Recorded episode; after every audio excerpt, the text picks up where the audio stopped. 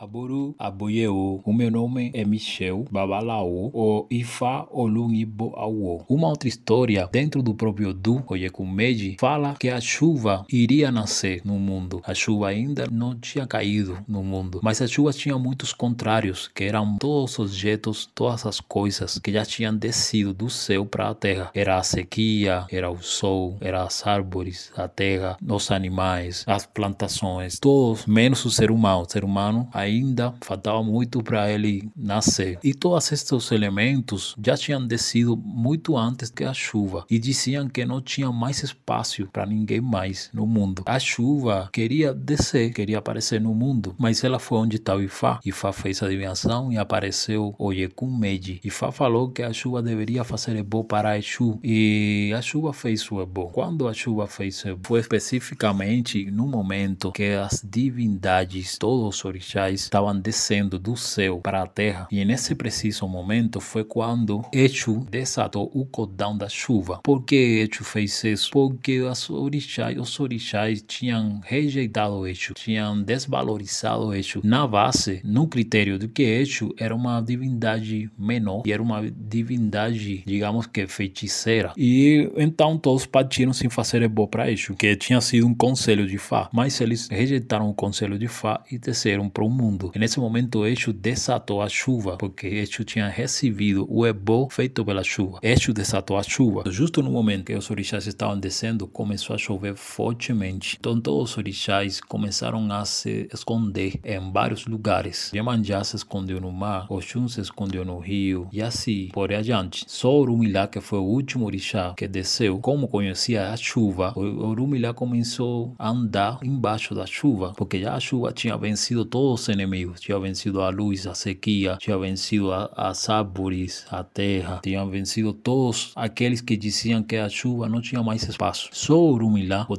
o Ebo, foi que ele começou a andar até achar a G, que foi a prosperidade. E esta mulher levou Urumilá com ele, com ela, para a própria casa. Esta história, além de dizer por que que Urumilá vive, é um orixá, que a espiritualidade de Urumilá vive dentro da casa do sacerdote, também explica o trabalho trabalho do Ebo. O trabalho do Ebo, como ele está estritamente relacionado com Echu, que é por isso que nós entregamos o Ebo em certos lugares específicos, que nós chamamos de despachar o Ebo, em certos lugares específicos, para que Echu possa fazer obra desse Ebo, já que Ebo é alimento. Se nós olharmos bem o que, que é Ebo, Ebo está feito, a maior parte, a maior porcentagem do Ebo, ele está feito de alimentos, porque Ebo alimenta nossa ancestralidade. É bom, potencializa nossa ancestralidade. E dentro da nossa própria cultura de orixá e de fá, o conceito filosófico diz que um não mata aquele que alimenta nós. Então, uma vez que você faz bom, você está alimentando nossa ancestralidade, você está alimentando as forças naturais. E por isso é que temos essa grande conexão com nossa ancestralidade e essa grande conexão com Exu, que faz uma grande parte da nossa ancestralidade